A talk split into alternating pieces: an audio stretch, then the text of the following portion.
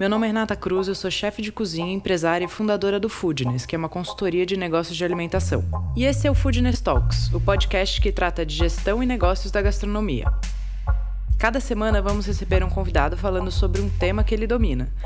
É um conteúdo feito por gente que empreende e passou ou passa pelas mesmas coisas que você, que tem ou está pensando em abrir um negócio. O Food Talks é um podcast para você que entende que gastronomia é muito mais que glamour. É sobre sangue, suor e boletos. Eu sempre conto para as pessoas, eu tive, por exemplo, a ajuda de um processo de coaching muito bem feito, não que isso virou até piada, né? Hoje em dia falar de coaching, mas Sim. você ter um bom terapeuta, você ter um bom, bom coach, essas coisas são muito importantes. Porque não é um processo fácil, você começa a olhar para a realidade, quer dizer, você tenta descobrir o que você quer fazer e nunca é fácil, nunca é, é engraçado, é sempre dolorido, né? Conhecer seus limites, virtudes e defeitos torna o ser humano mais seguro. O processo do autoconhecimento, apesar de difícil e muitas vezes doloroso, traz ferramentas que ajudam e empoderam as tomadas de decisão consistentes e coerentes.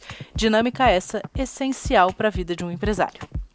Luiz Américo Camargo, nosso convidado para esse papo, foi um dos fundadores do Paladar, marca de gastronomia do Grupo Estado. É curador do Taste Festival no Brasil e um apaixonado por panificação e fermentação natural, com livros publicados e podcasts sobre o tema. Jornalista especializado em comida, referência e profundo conhecedor do mercado, ele observa: Vejo ainda muitos empreendedores entrando no mercado querendo ser uma coisa que eles não são, querendo virar algo que eles jamais poderão ser.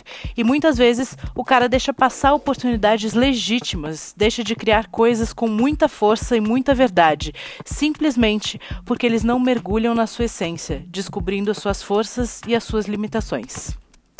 E por aqui, a gente deseja que esse papo te ajude a se aproximar do seu maior potencial. Mais um Foodness Talks e com muita honra que a gente anuncia o convidado de hoje dessa edição, Luiz Américo, muito bem-vindo. Muito obrigado, Recruz, pelo convite. Para mim é uma honra estar aqui, poder conversar com você. Você que faz um trabalho tão bacana no Foodness, é, tanta informação, tanto conhecimento, tanta troca é, para as pessoas que estão começando no mercado, para as pessoas que querem evoluir no mercado. Então, para mim, a, a, honra é minha. Vou aprender um pouquinho com você, contar um pouquinho de experiências passadas, presentes, percepções futuras. Então, prazer é meu. Luiz Américo Camargo, assim eu, eu choro, assim, já ganhei meu 2023, já tá check, um cara que eu admiro e respeito tanto profissionalmente, pessoalmente. Muito obrigada pelas palavras, pelo carinho e pela disponibilidade de estar aqui com a gente. Prazer é meu. Luiz, para a gente começar, queria ouvir um pouco da sua leitura e do panorama do que, que você está vendo no mercado hoje.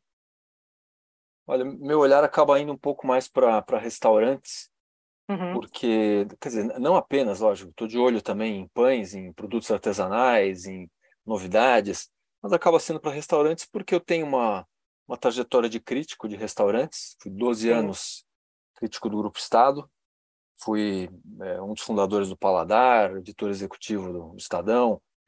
É, depois troquei, eu costumo dizer que eu mudei a, o foco da câmera. Antes eu é, falava com o leitor que estava em busca de uma boa experiência gastronômica, ouvindo detalhes bons e ruins, virtudes e defeitos de restaurantes, nas minhas resenhas. E depois eu mudei para me tornar curador de eventos, o curador do Taste, e que é um evento onde eu procuro trazer o melhor da cidade, as melhores experiências, pratos, aulas da cidade. Então, é, é, um, é um, olhar de acompanhar.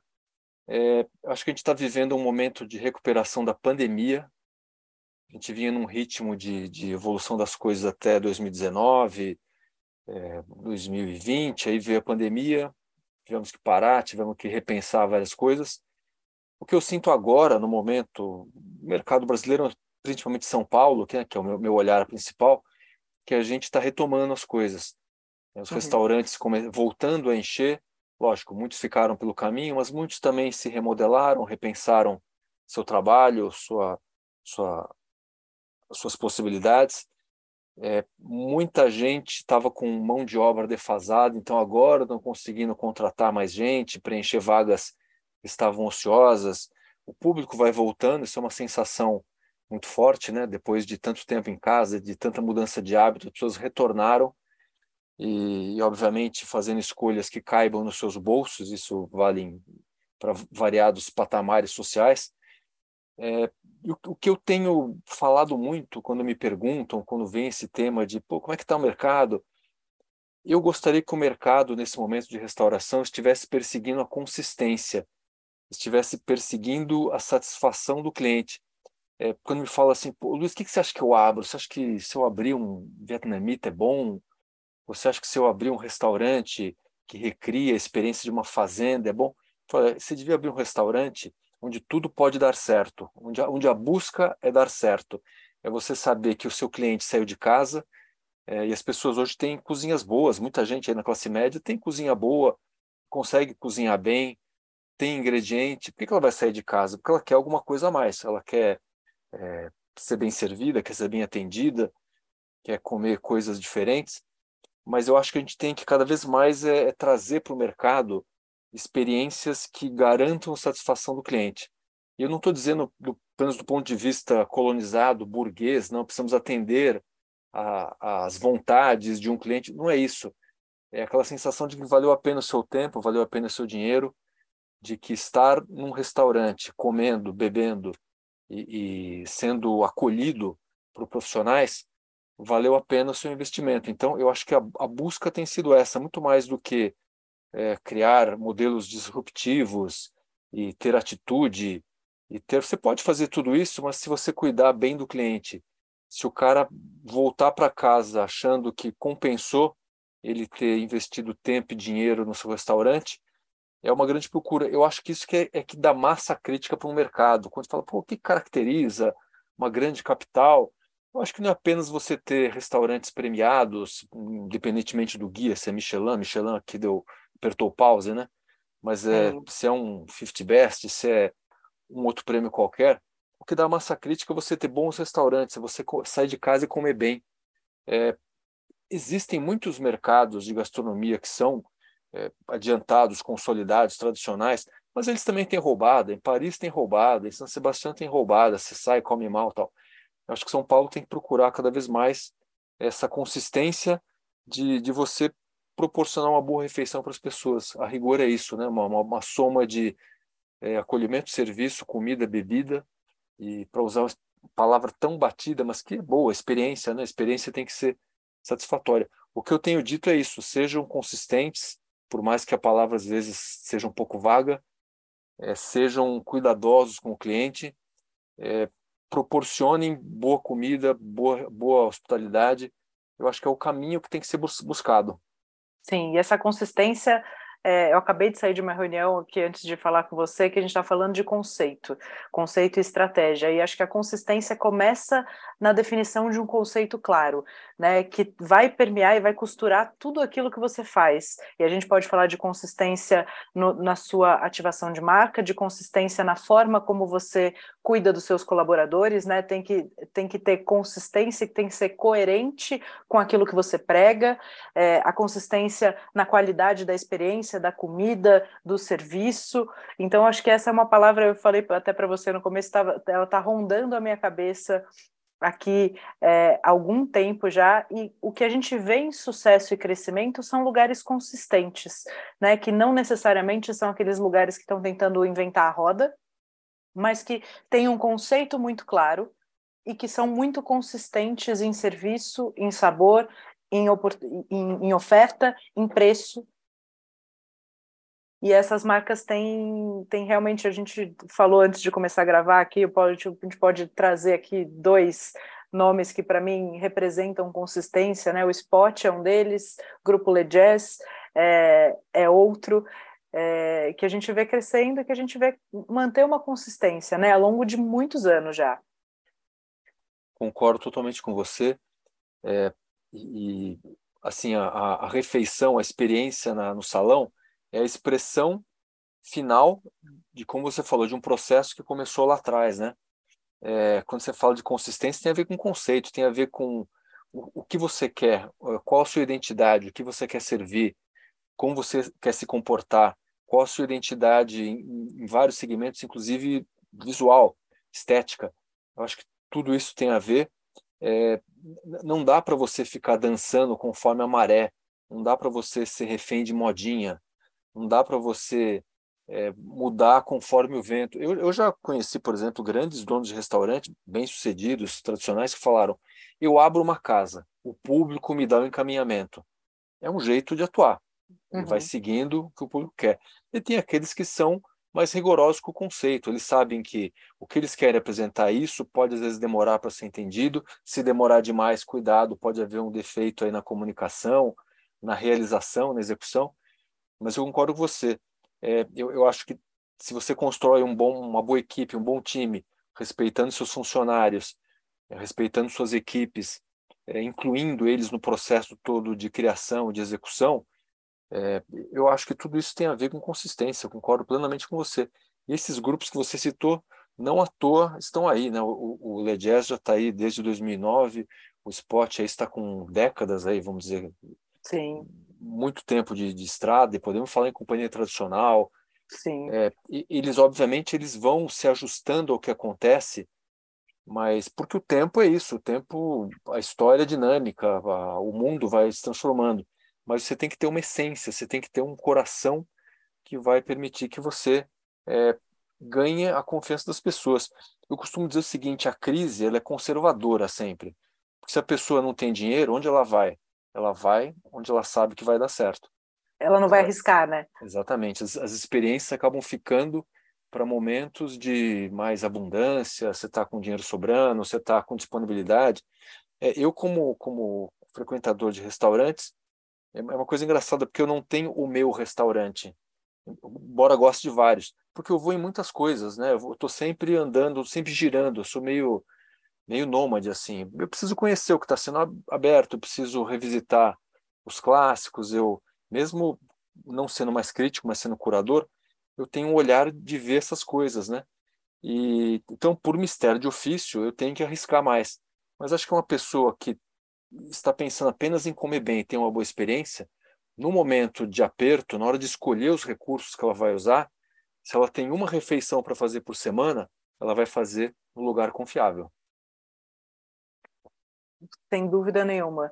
E essa, e essa busca por consistência, ela é uma busca de todo dia, né, Luiz? Você, você acredita que essa busca por consistência começa internamente, ela começa dentro da gente? Nossa, todos os dias e é, é interminável, é infinita. Eu acho que começa na, nas suas crenças, né? É, é aquilo que eu falei, se, se você faz as coisas por princípio, por valor, e não por modismo, não por conveniência, é, você já está num caminho de consistência. Você sabe que você está defendendo um certo estilo de trabalho porque você acredita, não porque você ouviu dizer e, e parece que naquela consultoria de tendências ou numa reportagem. Você tem que acreditar nisso.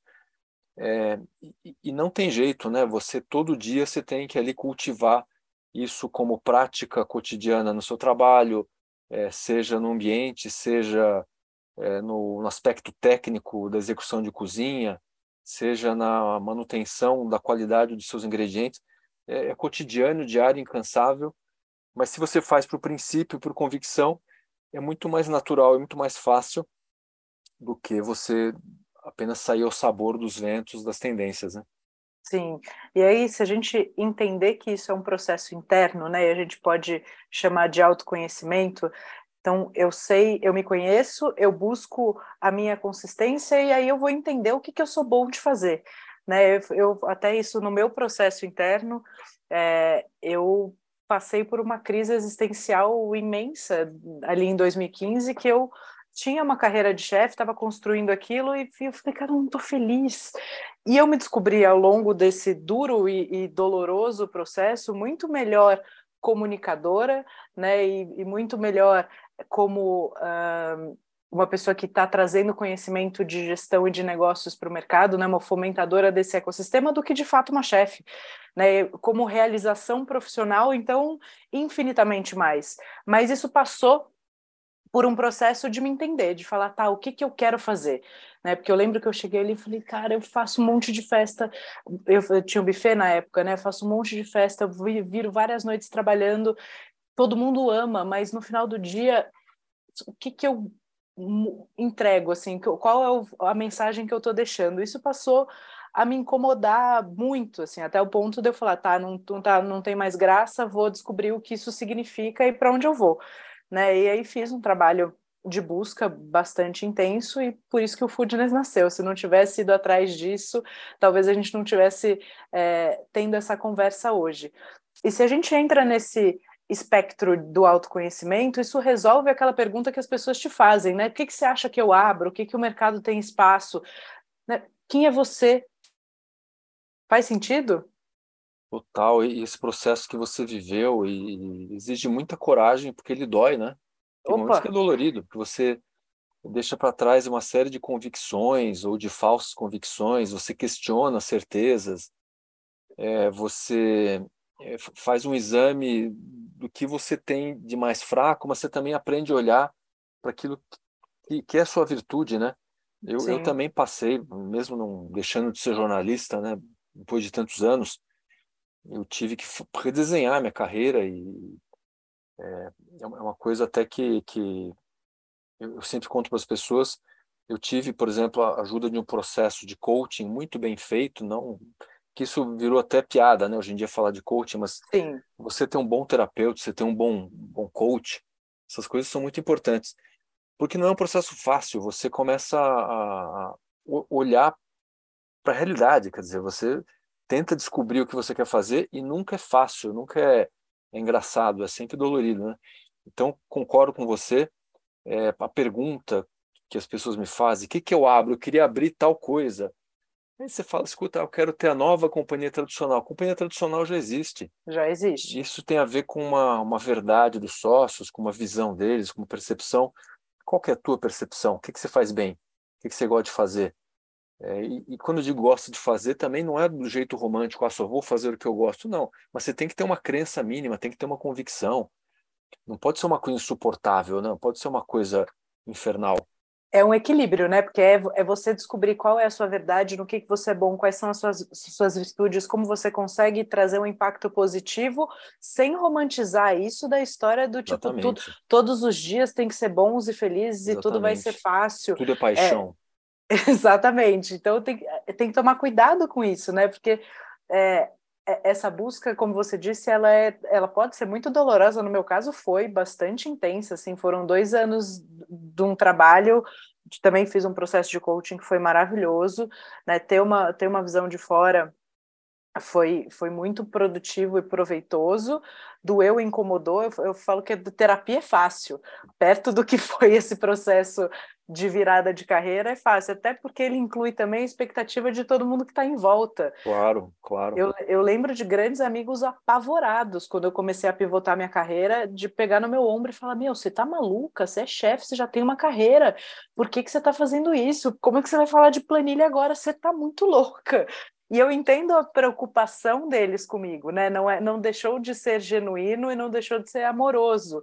É, mas eu estava muito certa daquilo que eu estava construindo e perseguindo.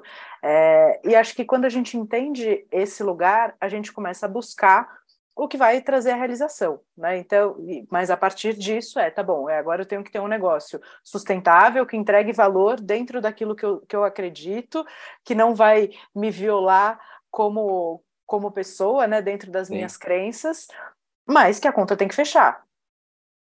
Porque a não ser que a gente esteja falando com herdeiros, que não é o meu caso, infelizmente, que eu tinha essa vocação, mas não vim, é, o negócio tem que funcionar.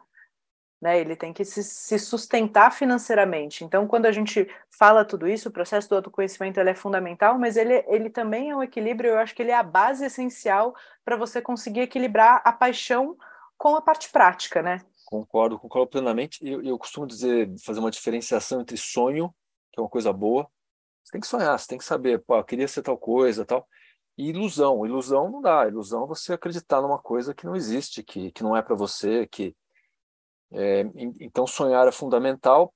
Fundamentar esse sonho é outro ponto assim incontornável, né? Você tem que, que equilibrar como citou bem você, o, o, os desejos com, com a realidade, como é que você vai aplicar esses desejos, né?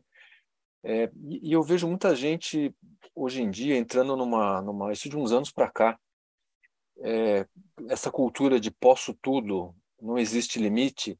Existe limite. assim, limite é bom. É, você tem que conhecer e expandir. Você pode. Eu já contei em textos aí, e até num texto sobre o qual a gente comentou.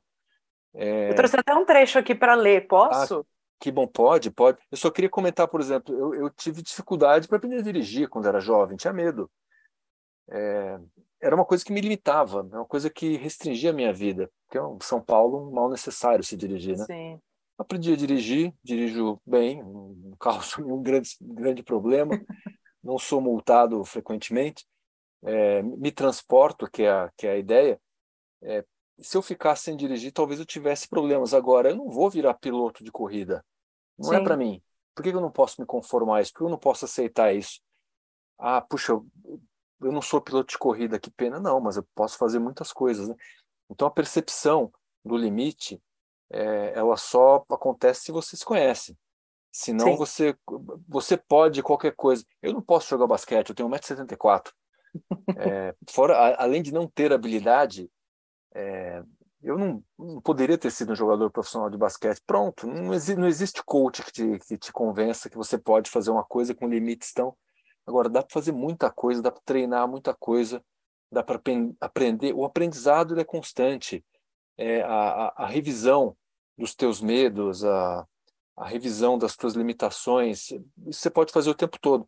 O que você não pode é chegar a um ponto de ser quem você não é. Isso, se você tiver essa consciência, acho que é muito mais fácil para você fazer escolhas e, e determinar caminhos novos, né?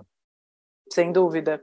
Vou ler esse trechinho que fala exatamente isso, que é muito, o texto é muito bom, inclusive, está é, no seu LinkedIn e a gente vai compartilhar no, no blog do Foodness também. Ah, então, quando vocês estiverem ouvindo esse podcast, já vai estar tá lá no nosso, no nosso blog. Então, vamos lá, abre aspas. Inquietação, atualização, mente aberta, tudo isso é muito importante, é combustível para seguir adiante. Mas essa exigência do novo eu a cada dia é uma violência, uma brutalidade. É meta que não pode ser batida. Não bastasse o novo eu tem aquela fórmula do você pode tudo. Não pode. E isso, para minha sorte, quem tem me ensinado é o pão de fermentação natural. Ele tem seu próprio tempo, que é longo e exige respeito à natureza, aos métodos. Não dá para acelerar, não dá para estralar os dedos e, ter tudo pronto. Ou você é atencioso com o processo, ou não colhe o resultado pretendido. Não podemos tudo, embora possamos muito. Não basta querer para ser, embora querer, treinar, tentar, cair e levantar sejam sempre vitais. Eu acho que isso é o, a definição básica também do que é empreender e do que é ter um negócio. Né? A gente não pode tudo, a gente não sabe tudo. Não, maravilhoso o texto. A gente não pode tudo, a gente não sabe tudo, mas a gente pode muita coisa. E a gente conhecendo a nós mesmos e ao nosso negócio, a gente tem a capacidade de montar um time que possa muito mais coisa né, do que a gente sozinho. Pois é, porque você, você junta capacidades, né? É, você traz é, repertórios diferentes, você traz, você traz personalidades diferentes e, e, essa soma sempre é mais rica, né, do que do que você sozinho. E eu, eu, eu acho que assim, eu fico muito preocupado com essa cultura do você pode tudo, porque a gente vê muita gente se dando mal, inclusive do ponto de vista de saúde, né? O cara tendo burnout, o cara é, tendo AVC. A gente a gente está com geração aí de uma juventude tomando remédio né? Um Muito remédio, cedo, porque a história do pode é. tudo causa uma frustração inerente, exatamente. né? Não, e imagina, fico pensando nos empreendedores do passado é, que tinham lá suas virtudes e seus defeitos, né? Mas eles não eram cobrados para ser uma, uma revolução por dia, né? Para ser para ser a melhor versão de si mesmo a cada hora. Isso é impossível, isso é uma brutalidade com, com as pessoas, né? E é óbvio, todo, todo, acho que todo empreendimento exige que você trabalhe muito, seja um empreendimento vendendo comida, seja o que você faz, que é um trabalho tão importante de formação, de mentoria, de troca de conhecimento, é, seja você fazendo um livro, o que você fizer, ralar, acordar cedo e se dedicar, acho que são questões inevitáveis, né? Sim, Agora... porque também não significa que porque você encontrou aquilo que você é bom, aquilo que você gostaria de fazer, que vai Exatamente. ser simples e fácil, né? E que não, e que não necessita de energia, ou que você também não precisa é, mudar a rota, uh, porque a resiliência ela vai continuar necessária, né? Especialmente a gente falando para empreender, para ter um negócio de alimentação que é um negócio com métricas e indicadores tão difíceis, tão complexo de gerir, né? Um negócio de pessoas, você precisa o tempo todo estar disponível para transformar pessoas. Não significa que vai ficar fácil. Exatamente. E a, eu acho que a voltando então ao, ao fecho lá do, do autoconhecimento, se você sabe o que, que dá para fazer, se você encontra os seus desejos, se você acha na sua história elementos que tornem o que você vai fazer algo mais verdadeiro, é muito melhor, né? Eu acho que é não, não só mais satisfatório, mas a, a chance de você acontecer é, com algo que seja singular fica maior, né? Do que simplesmente desejar uma marca que você não criou, simplesmente ser uma pessoa que você não é. O, o esse texto que você mencionou, eu cito uma palestra que eu vi do Gaston Acúrio, e foi no Peru, e muitos estudantes estavam vendo, né, jovens, e ele falou assim, quem quer ser o próximo Gaston Acúrio? Todo mundo levantou a mão. Aí ele falou assim, vou dar uma notícia para vocês. Não vai dar porque Gaston Acúrio já tem um e sou eu. Mas vocês podem ser vocês mesmos, vocês podem ser outras coisas. Ele começou uma fala é, explicando como você pode trabalhar com comida é, em vários segmentos, em várias vertentes. Não precisa ser só chefe de cozinha, um mercado Sim. gigantesco que pode incluir desde comida mais simples até comidas para hospitais, até eventos, até é questão de você olhar de um jeito um pouco mais plural, né? E não apenas cobiçar ah, os louros e a fama de um chefe que tem a sua trajetória, tem tem suas virtudes e chegou lá porque era ele, porque ele era é a soma das coisas que ele sabe, das coisas que ele viveu. É a soma de todas as escolhas que ele fez, né? De todos os contatos que ele tem, de todos os erros que ele cometeu, Exatamente. de todos os acertos.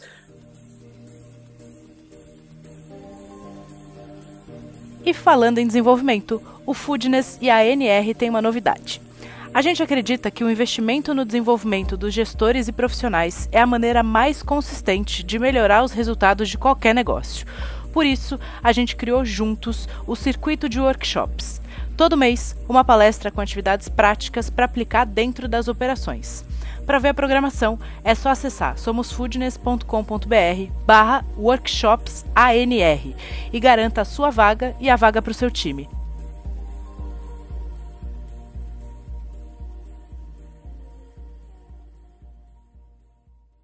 Parar com essa busca da, da referência do outro, né, do copia e cola, do que eu, o que eu quero ser isso, para tá, isso é, isso é um benchmarking para mim, isso é uma referência, né? Essa, isso, essa pessoa isso. me inspira.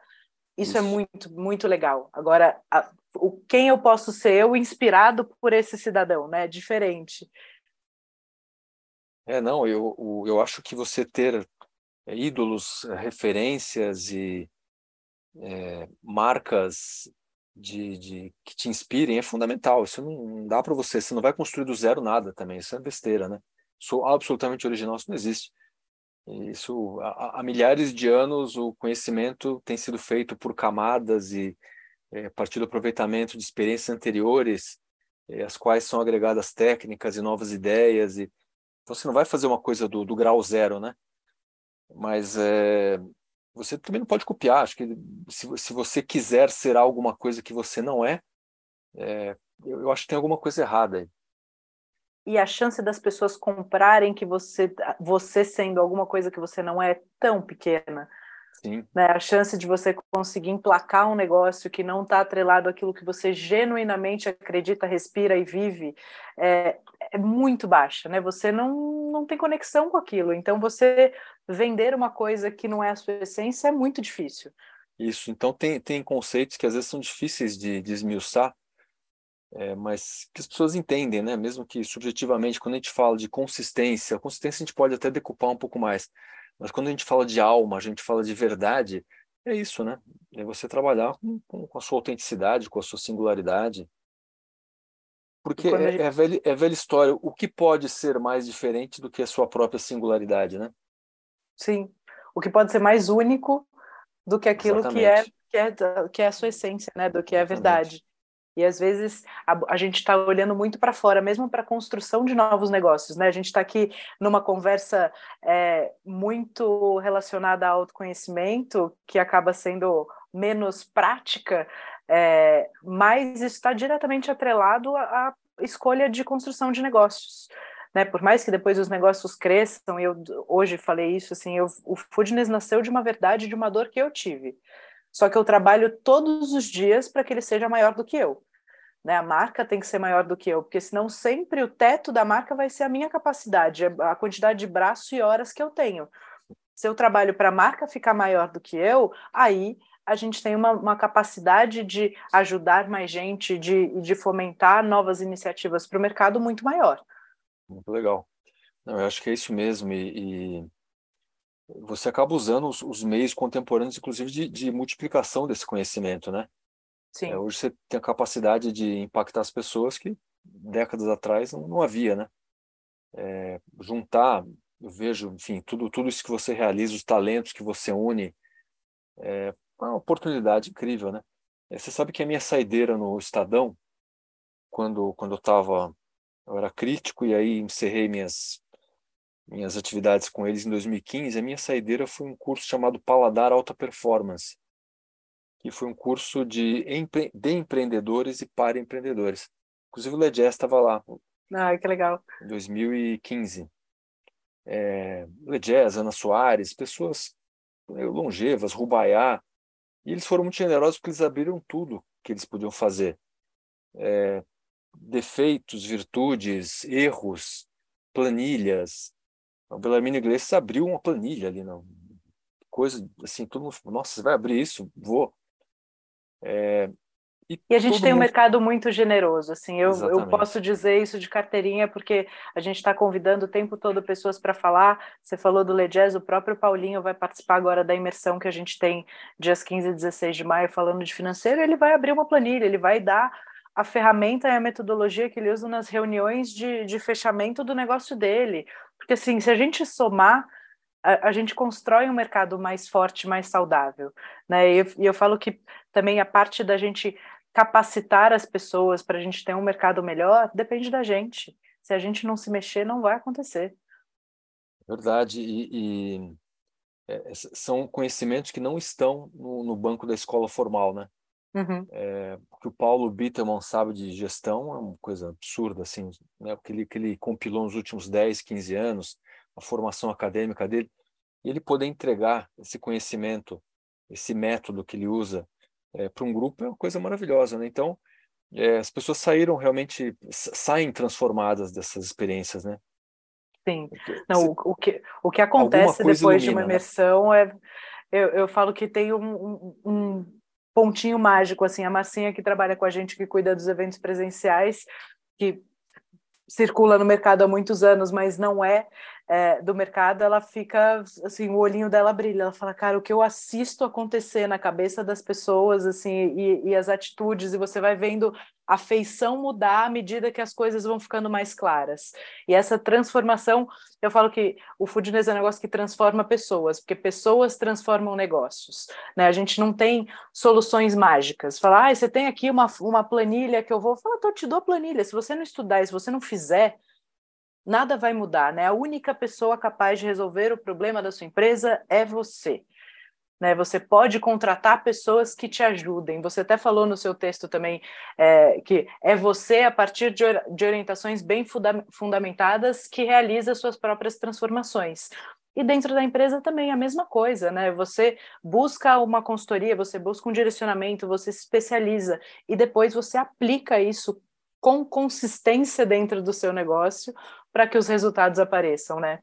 Na verdade, senão vira aquela história do aplicativo de ginástica, né? Que você baixa e fala agora. Sim. Não, você tem que fazer, ó. Eu tentei, hein, gente, esse negócio. Já paguei até academia cara, falei, vou pagar essa academia cara que agora vai resolver. Não, é só indo mesmo. E para a gestão do negócio é a mesma coisa, né? É tem, e tem horas que a gente tem que. Eu estava respondendo, a gente tem uma comunidade no Foodness, que a gente tem um aplicativo de troca que é muito bacana, e uma das meninas estava dizendo que ela teve que, teve que fazer uma mudança na, na equipe, então ela estava mais afastada, ela teve que voltar.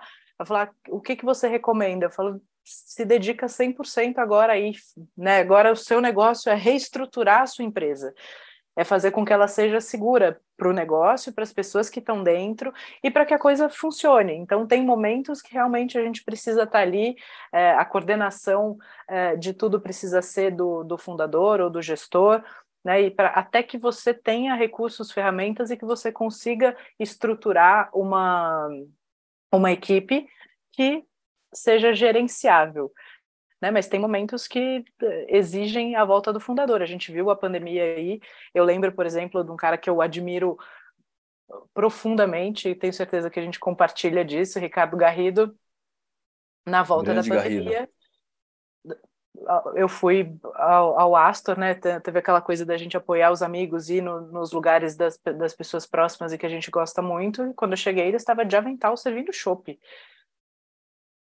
É, né? Garrido é incrível e, e realmente esse é um, além de muito preparado tecnicamente, uma sensibilidade muito grande para ler o mercado, para trabalhar com pessoas. É, e eu lembro que quando estourou a pandemia ele estava morando em Nova York uhum. e pegou as coisas acontecendo antes lá, chegou primeiro, né? É, e teve uma capacidade impressionante de aprender com aquilo, trazer para cá a experiência. Eu acho que a, a gente aprende com, com, com, as experiências nos ensinam, né? Basta a gente querer aprender também, né? O, o Bernard Shaw ele, ele, tinha uma frase muito boa que era a experiência não tinha a ver com a idade, mas com a capacidade que você tem de aprender com as coisas que acontecem. Né? Você pode ter um, um jovem que é experiente porque ele esteve aberto a, a aprender com as coisas, né? Sim, mas aí a gente falando de conhecimento, a gente pode abrir um, uma aspa, um, um colchete aqui, sei lá como é que a gente fala isso, abrir uma outra aba para falar um negócio importante, que eu sinto também que às vezes no mercado as pessoas têm muita ansiedade, querem conquistar logo é, postos ou posições. É, existe a coisa da experiência, de você ter a capacidade de aprender com outro, e também existe uma outra, um outro fator determinante que é tempo de voo. Né, o quanto você viveu, para. Eu lembro de falar para um chefe novinho, ele tinha 22 anos na época. Eu falei: meu amor, você pode ser o mais maduro para a sua idade, mas você é o mais maduro que um garoto de 22 anos pode ser.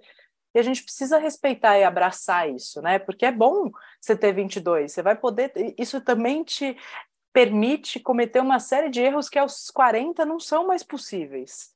Né, não cabem mais na sua vida, você pode arriscar uma série de coisas que depois não vai poder mais por estabilidade econômica, por momento de vida, etc., ou até por é, o, o, que o, o que o mercado, o que o seu chefe vai te acolher, né? Um erro de um menino de 22 anos é diferente de um erro de um, de um gerente de 40. É, e também é importante, meu autoconhecimento também te traz isso. Fala, bom, eu sei quem eu sou, onde eu estou, né? Não, não quero me comparar ao, ao Gaston Acúrio, sendo que eu acabei de começar a minha carreira é, a gente entender esse tempo de voo também é fundamental, né? É, não, e tem uma, uma questão geracional mesmo, né? De, é, hoje tem que ser tudo muito rápido, o jovem está numa posição, se ele em quatro meses, escuta, se não me promoveu ainda, se não vai me promover, calma, é o que você falou, não tem como, como você acelerar passos, e aí eu volto ao pão, né?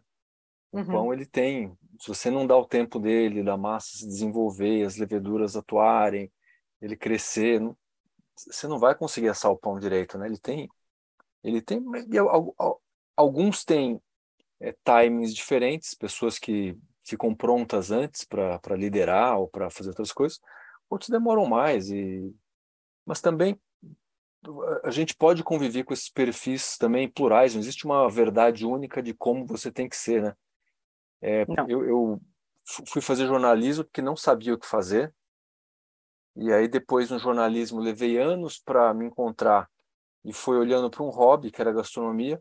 E eu tinha 30 e poucos anos, né? E aí as coisas aconteceram com mais facilidade. Mas às vezes demora mesmo. Vezes, o, o, tempo da gente é o tempo da, de uma maturação que para outro é diferente, porque essa pessoa teve outros contatos, outra experiência de vida, outra formação acadêmica, outra, outra estrutura emocional, que é muito importante também, né? Sim, e tudo.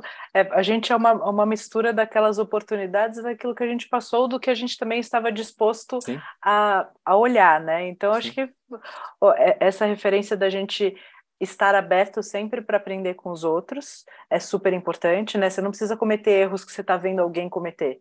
Você pode aprender e falar, esse aqui já aprendi, vou, vou errar de um erro diferente de um erro novo. É, mas também respeitar o seu tempo de maturidade, né? Não querer acelerar o processo, isso também pode ser muito doloroso. Né? Você tentar acelerar o processo de uma empresa, o seu processo de autoconhecimento, o seu processo de maturidade, maturação profissional. É, não, e, e... Isso, isso também é um aprendizado é, duro, porque você fica se comparando o tempo todo, né? É, eu lembro, assim, quando eu era jovem, pensava, tem, pô, acho que você é escritor tal. Aí se fala assim, pô, o Rambo lançou o primeiro livro dele com 16 anos.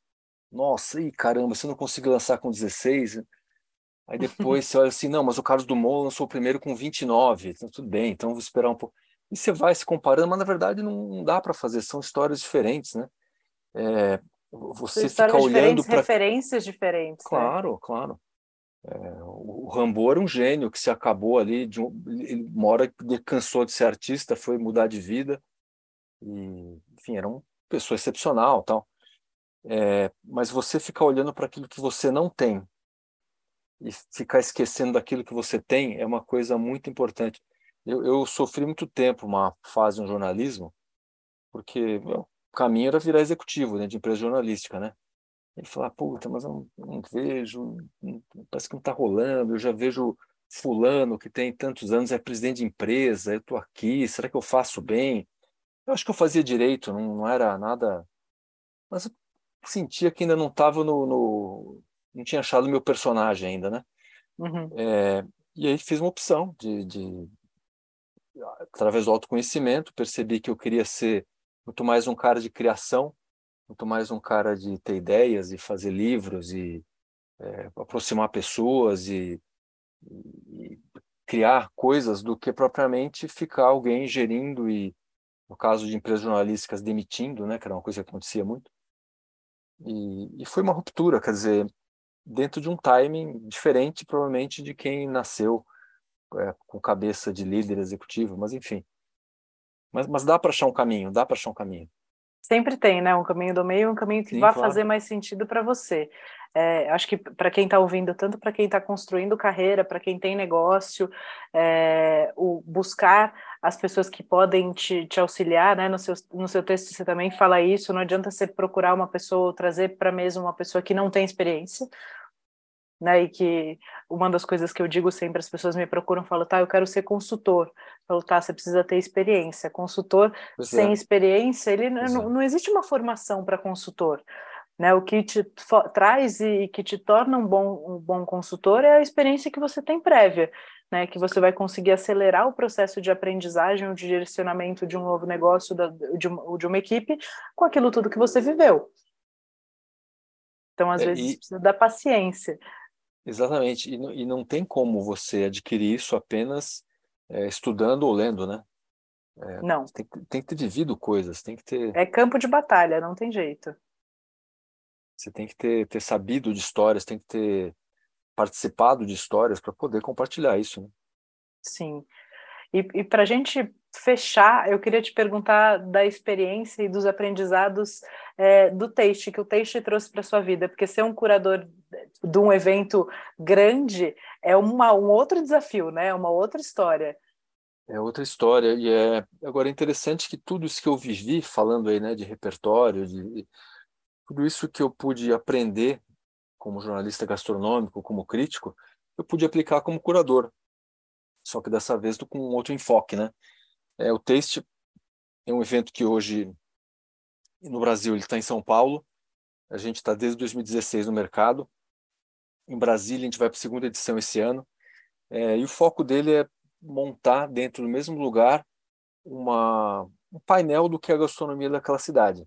Então, é tentar, se, se aparecer um estrangeiro que tem um dia para ficar em São Paulo, ele quer entender um pouquinho como é que a cidade come, ele vai para o Taste, ele vai ver restaurantes brasileiros, ele vai ver conceitos mais informais, vai ver é, conceitos mais de fine dining, restaurantes de, de etnias e estilos variados, porque a gente tenta fazer uma, uma um painel de como é o paladar daquela cidade, né? É, e tem sido muito interessante, e, e, se eu posso falar com, com até certo orgulho, como ele funcionou bem para a formação de público. Um evento começou é, 16 mil pessoas, crescendo, 21, 27. Esse ano, que vai ser no Parque dos Lobos, a gente vai receber 50 mil pessoas. É, e ali você tem pessoas que são fãs de restaurante, você tem pessoas que às vezes nunca foram ao restaurante. O cara nunca foi ao Mocotó porque é na Vila Medeiros. É, então ele acha meio longe. O cara nunca foi ao Fazano porque talvez ele se sinta intimidado com o ambiente. Ele não foi a um restaurante mais badalado porque ele não conseguiu reserva. E lá no Taste, os restaurantes estão fazendo sua comida, a gente monta uma estrutura muito profissional para que a comida seja igual à do restaurante, porém em pequenas porções. Ele, se ele gostar dali, ele perde o medo e vai visitar a matriz. E é um processo que funciona muito. Os chefes me falam muito da, desse efeito formador de público do taste. Então, você ter essa, essa experiência de montar um evento onde você consegue oferecer o melhor da cidade, não só para quem está acostumado a ir restaurante, mas mesmo para aquelas pessoas que não têm um discurso sobre gastronomia, pessoas que não estão necessariamente acompanhando como foods, é muito legal, porque isso é uma coisa que eu percebo. É, ampliar a base de clientes, a base de pessoas, é, é, é a essência do crescimento, é assim que você cresce, né? E aí, voltando ao autoconhecimento, eu percebo que tudo isso que eu fiz e que eu faço tem a ver com uma vocação minha, que é tentar interpretar algumas coisas e compartilhar com as pessoas. Foi assim com a criação do paladar, foi assim com a crítica, foi assim com o meu trabalho com o pão. É, acho que eu fui a primeira pessoa no Brasil a escrever sobre fermentação natural. Então, é, eu tento traduzir essas coisas para as pessoas, aproximar esses mundos, né? E acho que o Taste hoje ele consegue fazer isso, é trazer. É, não é um evento baratinho, não é um evento entrada franca, você tem que pagar, mas pelo que ele acaba entregando, ele é muito interessante, porque você tem aula, você tem degustações e você tem acesso a uma comida é, de restaurante de pequenas porções que acho que vão formar, estão formando muitas pessoas aí com, com um novo repertório. Aquele casal jovem que nunca conseguiu é, uma reserva, um restaurante mais chique, nunca conseguiu ir ao Vista, nunca conseguiu. Ele vai no taste, ele prova e ele gosta, ele volta, né? É... Sim, ele, ele entende se aquele é o tipo de comida que depois, numa ocasião Exatamente. que ele vai num, num, dia especial, é lá que ele quer ir. Exatamente. Ou ele vai conhecer uma outra marca que ele, que ele não tinha acesso ainda. Então, é, eu, eu acho um evento incrível, assim, que traz. Muito obrigado. Uma grande oportunidade de mercado, tanto para os donos de negócio, né, de mostrarem o seu trabalho, de aumentarem a base de clientes, mas também para o público, para o comensal, é, para ele ter acesso a, a, esses grandes chefes, esses grandes restaurantes. Então, sim, se, se eu puder, aqui em nome do Foodness, queria te agradecer por fazer o evento. Eu sei quão difícil é botar um evento desse de pé, Obrigado, é mesmo, viu? Porque é meu trabalho de ano inteiro, né? Quase um, é. um desfile de carnaval, né? Se acaba um, você tem que pensar no outro. E tem um lado do, do texto que eu gosto muito, que a gente tem incentivado já há alguns anos, que é também de, apesar de ele ser um evento, vai para usar um termo do mercado, um evento premium, é, a gente gosta de, de aproximar mundos diferentes. Então, é, você, os, alguns pilares meus como curador, é ter cada vez mais paridade homem e mulher, é, de incluir experiências periféricas, de incluir pessoas com síndrome de Down. É, bom, para você ter uma ideia, a gente tem parceiros que, que participam do texto, às vezes com restaurante, às vezes com aula, às vezes com, com expondo produtos, e estamos falando de Migraflix, que acolhe refugiados, gastronomia periférica, né, do Edson Leite da Adélia, é, o Organicamente Rango, do Tiago Vinícius e, e da Tianice. É, são muitos projetos novos, a Casa Diversa. É, a gente está sempre abrindo espaço porque a gente acha importante essa troca. A gastronomia tem que ter essa troca, por mais que seja caro ir a um restaurante, por mais que seja, por vezes, exclusivo estar em certos lugares, você conseguir romper certas barreiras e aproximar essas pessoas é algo para a gente muito importante, né? Sim. Não, é fundamental para o mercado, fundamental para todo mundo que está ali. né? Porque essa diversidade ela está aí, a gente tem que acolher e a gente tem que todo mundo aprender a conviver, né? Essas intolerâncias todas têm que acabar. Então é muito bom que esse evento também promova isso. Então te agradeço mais uma vez. Muito obrigado, Rê. E olha, obrigado. Passou aí uma hora, acho, creio eu. Sim, a gente Foi vai. Muito rápido. Poderia até ter mais tempo, a gente falar, continuaria a falar, mas muito obrigado. E eu que, que quero te cumprimentar por esse trabalho que você faz. É, esses conhecimentos que você reúne, essas oportunidades que você cria, elas estão difusas no mercado, né? E para o empreendedor, como é que ele vai buscar essas coisas? E você achou um jeito de agregar tanto o conhecimento como as pessoas, como é, as, as ferramentas e parabéns, eu fico feliz que em, em ver aí que é, a olhos vistos vocês vão se desenvolvendo, vão crescendo, vão ganhando relevância e acho que virá muito mais coisa ainda certamente. Muito obrigada, muito obrigada pelas palavras. Assim, não sei nem como começar a agradecer. Estou é, morrendo de orgulho aqui do, do que a gente está construindo com, o seu feedback. Obrigada de verdade.